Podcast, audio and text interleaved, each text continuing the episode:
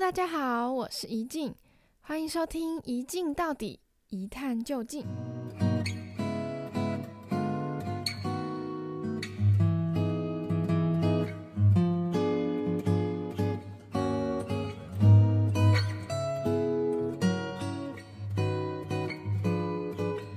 最近关于 AI 人工智慧的讨论度还蛮高的，就是出现一个 ChatGPT 嘛，它号称可以跟你聊天啊，解决你的很多问题，很多疑难杂症，或者是有些人会请他写诗、写歌词、做音乐，或是写一些作文之类的。身边也有一些同学是会请他帮忙查资料，或者是丢给他一些资料，然后协助自己的作业啊、报告之类的，就是。这个 ChatGPT 真的可以做蛮多事情的。那关于人工智慧，其实之前也看过很多各种面向的发展，就大家不陌生的，例如说 AlphaGo 就是一个可以下围棋的人工智慧，它还有下赢世界棋王，然后就是变成一个人类很难打败的存在，或者是也有蛮多是可以帮你做家事。或是做功课，甚至到帮你工作，什么写新闻啊、写歌，帮律师写类似诉状的东西，就是这种人工智慧我都有听过，因为它其实发展已经有蛮多年、蛮久的历史，而且算是科技界一直在努力的一个方向吧，所以它的发展真的有蛮多可以被拿出来讨论的事情，而且关于。人工智能它的发展空间其实也牵涉到蛮多面向的议题的，像之前我们哲学系上课的时候就有讲到图灵测试这个东西，它就是在讲，嗯，我们可能会丢给这个人工智能一些问题，或是请他做一些事情，然后在做这些事情或是回答问题的过程中，去看旁边那些人类受试者。他们有没有办法分辨得出来，眼前这个角色他到底是真人还是是人工智能？就是用人类的视角判断，去分辨这个 AI 它的发展程度到底到哪里？它有没有拥有像人类一样的智能或是情商啊、能力等等的水准？或者是它还是可以被人类识破是人工智能的？就像有这样子的议题，我觉得。其实这个东西在说的内容也蛮有趣的，不过今天没有要多谈关于图灵测试的内容，也不太会去讲就是科技发展的可能性，因为这一块我觉得我没有到很多的涉略。今天比较想要讲的方面，也是我之前有看过。就是别人在辩题里面讨论的内容，是关于人工智能在拥有像人类一样的情绪和感情这样子的可能性。就例如说，嗯、人类有没有可能和人工智能谈恋爱啊？或者是如果今天出现一个可以说是为你专为你打造的人工智能，它很懂你，很了解你，可以。接住你的情绪啊，然后陪伴你，或者是他会为你带来快乐，甚至是依赖的情感。那这样子的情感能不能算是爱情？我觉得这个讨论蛮有趣的，因为已经不是在一个科技发展程度的维度了，更可能是人类对于爱情跟对于人工智能的想象吧。所以今天就想要以这个题目。来当做主题，那让大家思考看看自己对于爱情的理解、感受，或者是人工智能啊，它发展的可能性。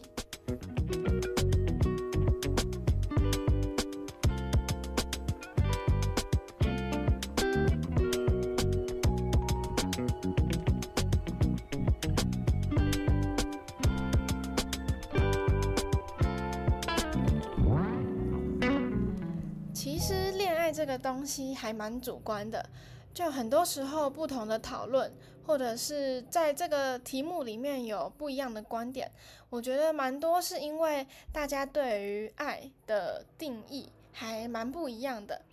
就人工智能，你也不能说它是嗯、真或是假的东西吧。可是它就是会有一些客观的因素、客观的条件，让你觉得人工智能它不能算是一个我们可以谈恋爱的课题。那既然是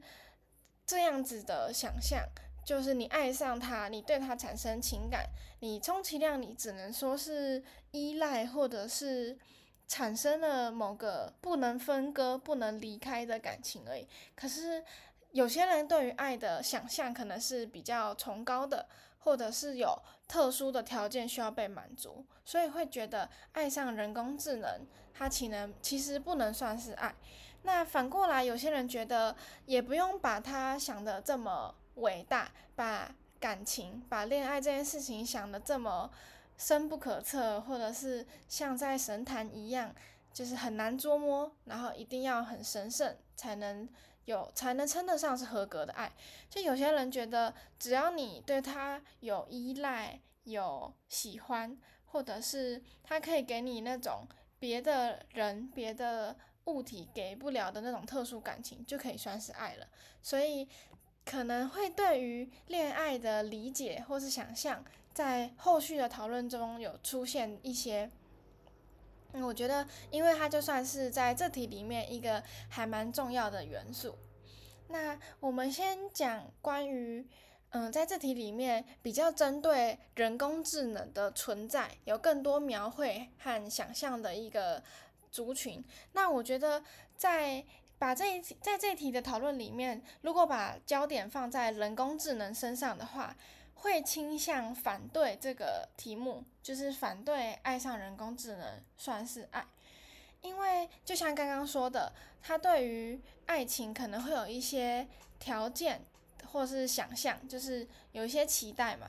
那人工智能的存在啊，它不管发展到再怎么样先进。再怎么样逼真的，就像是人类一样，不管是能跟人类能做一样的事情，或是有类似的思考逻辑啊，有一些情感或者是情绪表达的模式等等，它再怎么像人类，但是还是有跟人类不同的地方，我们一定还是可以分辨得出来，它跟真实世界、真实社会在相处的人有那么一点不一样。举例像是人工智慧有可能缺少一种随机性，或者是可以说它是可被控制、可被调控的。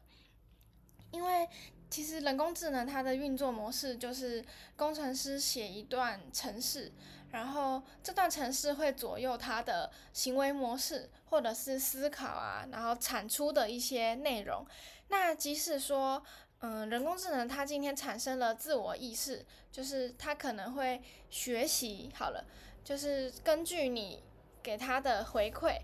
它做了某个行为，然后你给它一些不一样的回馈啊，或者是调整，它会慢慢学习，然后慢慢调整成可能是适合你或是你喜欢的那个样子。就是人工智能如果发挥到这个程度嘛，可是其实就算它可以慢慢的调整。或者说，慢慢的变得不同好了，它变成不同的那个因子，还是来自于你给他的那些回馈。例如说，他今天唱歌跳舞逗你开心，你觉得不够，你觉得要有其他的方式，例如说讲笑话，或者是单纯的嗯、陪伴，然后听你倾诉心事好了。就是你给他了这样的回馈，让他有办法去修正他自己的行为模式。就算是这样子的方式，可是它的不一样，它的变化还是来自于你怎么去设定它，或怎么说是操控它。但是，嗯，这可能跟就是真实的人类的行为模式还是有那么一点点不一样吧。就很多时候，嗯，爱情或者是你爱上的那个主体、那个对象，它迷人地方可能是来自于它的不可控。就是他今天是什么样子出现在你的面前，就是爱你的爱降临到你的生活中的那一刻，那个姿态啊，或者是那个时机点，有的时候是没有办法被操控的，或者是今天你们两个人的互动，就他有的时候是俏皮、调皮、可爱的，啊，有的时候又是可能会有一点点的气质，有一点点让人难以亲近，但是又保有神秘感的那种感觉。就是因为人的面相是很多，而且很有的时候是，嗯，这个人的个性再加上一点点外在的刺激，或者是他突如其来的灵感导致的，就是那种不可控啊，然后有很多样。很百变的变化，才会是更让人觉得迷人，或者是想要进一步去更了解你，更了解这个人，他还有哪些面向是没有被我开发的。所以，如果说是以这个样子，就是进入谈恋爱的状态下，那人工智能可能就少了这么一点的变化性，或者是。可以期待它有展现不同样貌的那种可能，因为人工智能就是像前面所说，它就是为人类打造，或是为他服务的那个客人去打造的一个样子嘛。也就是说，它今天会展现出来什么样的面貌，基本上是来自你的设定，也就是你可以预期的。那如果说今天这种什么都可以按照你控制。按照你所想，那我希望他怎样，他就变怎样。那个真的是一种嗯爱情的面貌吗？还是只是你爱上你那个理想中想象的人的那种感觉而已？嗯，不知道大家有没有办法理解我想说的那种感觉？就是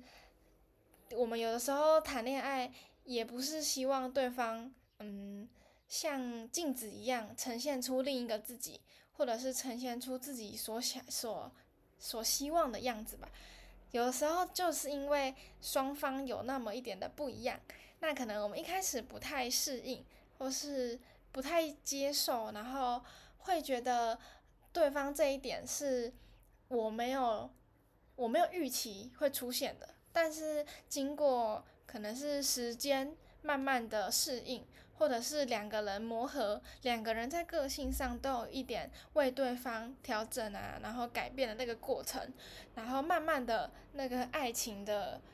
精神、爱情的真谛才会慢慢浮现出来。就是可能有些人对于爱的想象比较偏向这个，所以会觉得那种可以凡事都如我所想、所操控的人工人工智能，没有这么的像爱情一样这么的纯粹。那其实，在准备这一题的时候，我也想到之前看过的一部电影，它叫做《Her 云端情人》。其实讲的就是一个，嗯，因为工作比较单调，生活模式比较单一，然后也没有那么擅长跟人相处的男主角，他就是在遇到他的云端情人，就是人工智慧，然后一步步依赖，然后爱上他的这个过程。可能比较不一样的是。在电影里的这个人工智能，它还会说话吧？就它不只是文字或是讯息上的呈现，还多了一个就是女性真人的配音，去让这个人工智能可以说话。所以对于这个男主角来讲，可能又有更多那种真实性，或者是你似乎可以触摸到这个人，然后相信他是真的存在的那种感受。那其实这部电影里也有蛮多是。跟今天在讨论的东西讲到会类似的东西，那我记得他有其中一段剧情，就是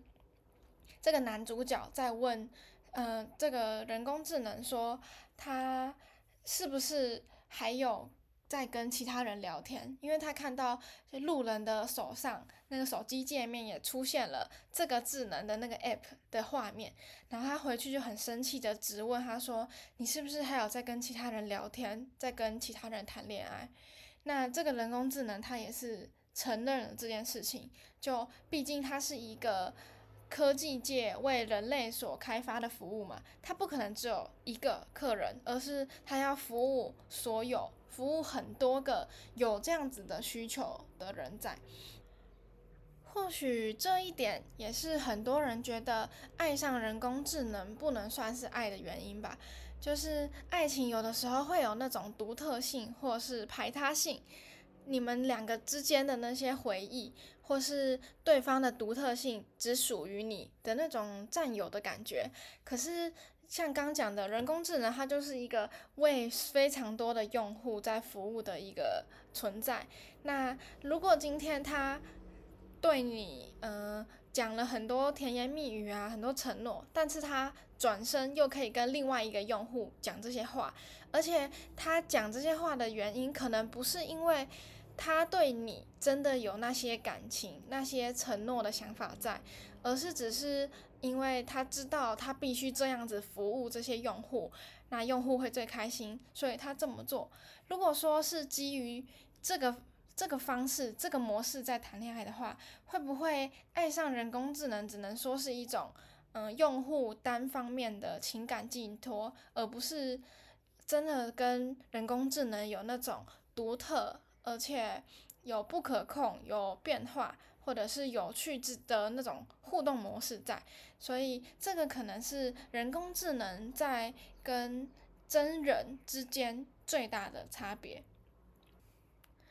不过啊，应该也有些人会觉得我刚刚那种叙述方式，好像把爱情这件事情讲得太崇高、太伟大了。因为举反例来讲，也不是每个真人之间的恋爱都一定是独一无二，然后非你不可的。就现在也有可能一些开放关系，是你可以同时跟很多个人。至于甜言蜜语或是承诺没关系的嘛，就是大家对于恋爱跟感情的想象都蛮不一样的。那我觉得，如果说要支持或是认同，就是爱上人工智能算是爱的这一方，他们的讨论方式其实比较偏向把焦点、把注意力放回人跟恋爱这件事情。就是因为恋爱是人在谈的嘛，那每个人对于爱情的想象都有自己的一套说法，所以我们也不一定要去这么这么的局局限在人工智能它的一些可能性或是它的一些限制上面。就是有些人在爱情里的期望，可能是比较想要。安稳或是陪伴的感觉，就如果今天有一个存在，是他可以在我孤单寂寞的时候陪我说说话，在我无聊的时候可能跟我玩游戏啊，跟我做一些事情，又或者是这个对象他可以给你一点同理，然后安全感的感觉，让你觉得，嗯、你自己的存在在这个世界上不是孤单，或者是没有人懂的。其实这种情感就足以让。自己产生了依赖的那种情感，那依赖久了，再加上一点可能时间的累积，或者是一些创造一些共同回忆，那可能这样子堆砌起来，就会慢慢成变成某些人心里所想的那个爱情了。那像我刚刚讲的那些东西，可能是一种安定性啊、陪伴，或者是同理心、安全感等等。其实这些东西在我们刚刚所设定的那些 AI 里面，他们都可以给得到。就是在电影里面的人工智能，它其实也是在做这件事情嘛，就是陪那个不太善于交际的男主角去聊天，然后。度过了很多的时间，又或者是，嗯，因为那个人工智能后来慢慢学习了怎么做调情这件事情，就是在一个只有男女主角存在的空间，然后讲一些更亲密，甚至是，嗯，牵关乎到性的这些谈话。那其实这个也是有些人对于爱情的想象，或者是如果今天只要能满足到这些条件，就至少他在。比起他在真实世界里可能得不到他想要的样子，人工智能在这方面已经可以带给他，就是远超过真实世界的东西了。所以其实可能说是对每个人对于爱情的定义跟想象，或者是期待能发生什么的想法不一样。所以有些人也会觉得爱上人工智能也算是爱，因为很多时候也不是说嗯、什么定义或是期待嘛。只要我自己认定是爱，那其实就可以算是了，不用管别人怎么想，自己觉得是爱就可以是了。那可能这样子的说法还是会招来一些反对，就是在我们想象会跟人工智能谈恋爱的群体，通常都是比较偏向在真实世界里没有办法满足这个需求的这些人，就可能有人觉得是比较宅，就他不喜欢跟真人社交，比较喜欢窝在房间、窝在电脑前面的那群人。好了，可能不不太善于交际啊，不太。能够跟真实的人建立一段长久、稳定，而且互相依赖的那种亲密关系，就是觉得会想选择要跟人工智能谈恋爱的这群人，可能是在真实世界没有办法满足这个需求的那群人嘛。那有些人就会觉得，嗯、你之所以选择人工智能，并不是因为它真的特别，或是它好到。可以称得上是爱情，就只是因为你没有办法在真实世界里获得你想要的东西，所以退而求其次去选择一个替代品而已。就其实现在的人工智能的科技，真的能做到越来越拟真的程度，就不只是思考方式、表达能力，或者是在学习的可能性上。就外表上啊，声音或者是那种肢体的细节，这种外在内在的东西，其实科技都越来越能做到，让人工智能拟真像人类的感觉。可是，如果今天是因为相像人类而把它作为一个替代品的话，就它充其量只会是一个去满足你需求的选择，而不是真的有爱情发生了。不过，其实如果要把假或者是非真这件事情当成呃不足以说得上是恋爱的理由的话，或许也有些人蛮不同意的。那我觉得可以用烧金纸的这个例子来反向思考看看。就我们在拜拜或者是祭拜祖先的时候，都会烧金纸，或是烧那种。嗯，纸房子啊，纸做的某些东西，就是生生前这个死者生前喜欢的那些东西嘛。它是一个在华人社会里面，就是大家普遍都会这么做的一个一个仪式。那其实我们也当然知道，那些金纸啊、房子，它不是一个真的东西，它是一个假的象征物，而且说不定烧了这些东西。是不是真的能到我们所祭拜的那个人手上？就是这件事情也没有人能真的证明嘛。可是我们也不会说烧金纸或者是祭拜祖先啊，思念你所拜的那个人的这个行为是假的。因为虽然物体或者是那个对象、那个象征物是假的，可是很多时候情感是真的就够了。不管是在祭拜的时候思念的那种情感，或者说是在你爱上人工智能后，然后你产生爱、产生渴望或是依赖的这种情感，就是只要这种情感是真的，其实就够了。那它的那种寄托物啊，就算不是真实存在的，好像也没有这么有关系。那其实，在现代人类对于爱情对于感情的想象是越来越流动的。就从以前我们觉得只能人类，而且是男女，就是异性之间的恋爱，这些感情才能称得上是爱。到后来，就是社会的观念越来越开放啊。其实对于，例如说跨性别之间的爱，不管是同性，或者是不同的性倾向啊、性别认同之间的爱情。跨性别可以，或甚至是到跨物种了。就有些人可能是对动物产生了情感，对一些物品产生了那种爱情的感受跟情感，我们都会慢慢能接受这些事情了。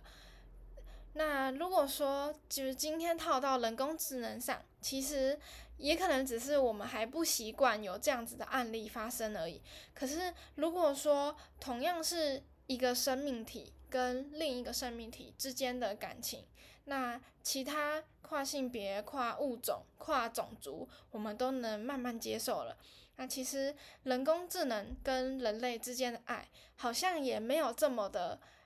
就是不可侵犯，然后不可被接受。因为我们对于前面说对于爱情的标准，对于定义这么多，可是很多时候爱的东西也可以是一个很纯粹、很简单的念头。就如果今天我爱上了某个东西，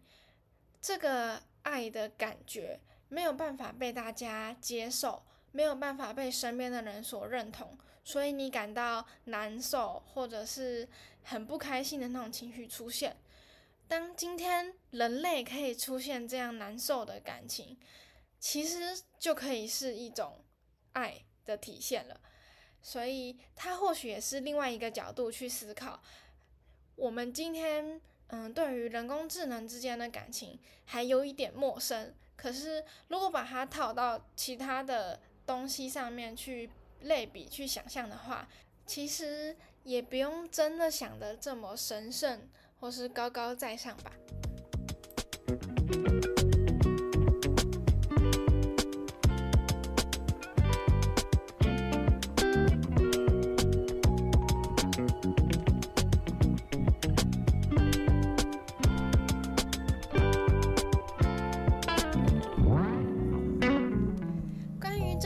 还有一个蛮有趣的案例可以跟大家分享，就是之前在日本有一个御宅族跟初音未来结婚了。初音未来是一个在虚拟软体里面的女歌手啊，因为她也是还蛮活泼可爱，会唱歌跳舞撒娇之类的，就有蛮多的男粉丝喜欢或者是依赖这个角色。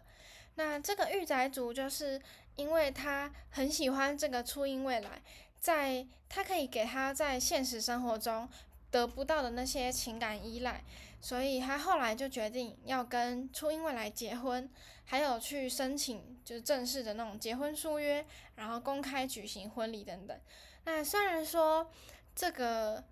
举动没有办法被官方就是政府承认。他们的结婚效力，但是其实社会上也有蛮多的讨论，包括他可能支持他的声音，因为在日本就是动漫啊、漫画的这些存在，或者是有些人想要跟动漫角色谈恋爱的这种想法，其实应该能比算是比较能被接受的一个文化。后来还有人成立了叫次元举的公司，就是专门帮这些纸性恋的人可以登记结婚，然后发放一个很正式的结婚书约。就他从一个新奇的案例，慢慢变成在日本社会越来越能接受的一种趋势。到后来，有人可能是看到了商机吧，帮忙创造了这个公司，同时也带给那些想要跟动漫人物或者是不同次元的人结婚的这种梦想。最后就是，我觉得今天我们可以讨论要跟 AI 人工智慧或者是一些虚拟角色谈恋爱，某方面是反映了现代社会对于情感的开放还有多元性。就这当然也牵涉到一些社会的转变，例如说经济因素啊，或者是我们越来越难在现实生活中跟人建立关系，然后再慢慢走入稳定的或是长期的恋爱关系。就可能有些人是不擅长与人建立关系啊，或者是负担那些在爱情里面需要去承受的那些责任义务或是承诺也好。或有些人即使有能力，但也不会想要做这样子的选择，因为觉得跟真实的人类谈恋爱太过麻烦，那不是自己想要的也好。就是除了这种对于情感期待的转变之外，我们慢慢的可以接受各种各样的情感，对于每个人他们的恋爱。之间的可能性有更多的想象和接受度，我觉得应该也算是一件好事吧。就恋爱这种东西，回归到本质来看，其实别人怎么定义、怎么想的，或许没有那么重要，很多时候你自己认为是，你自己认定了那个是爱情，那就是了吧。最后，我们就来进入今天的音乐欣赏时间。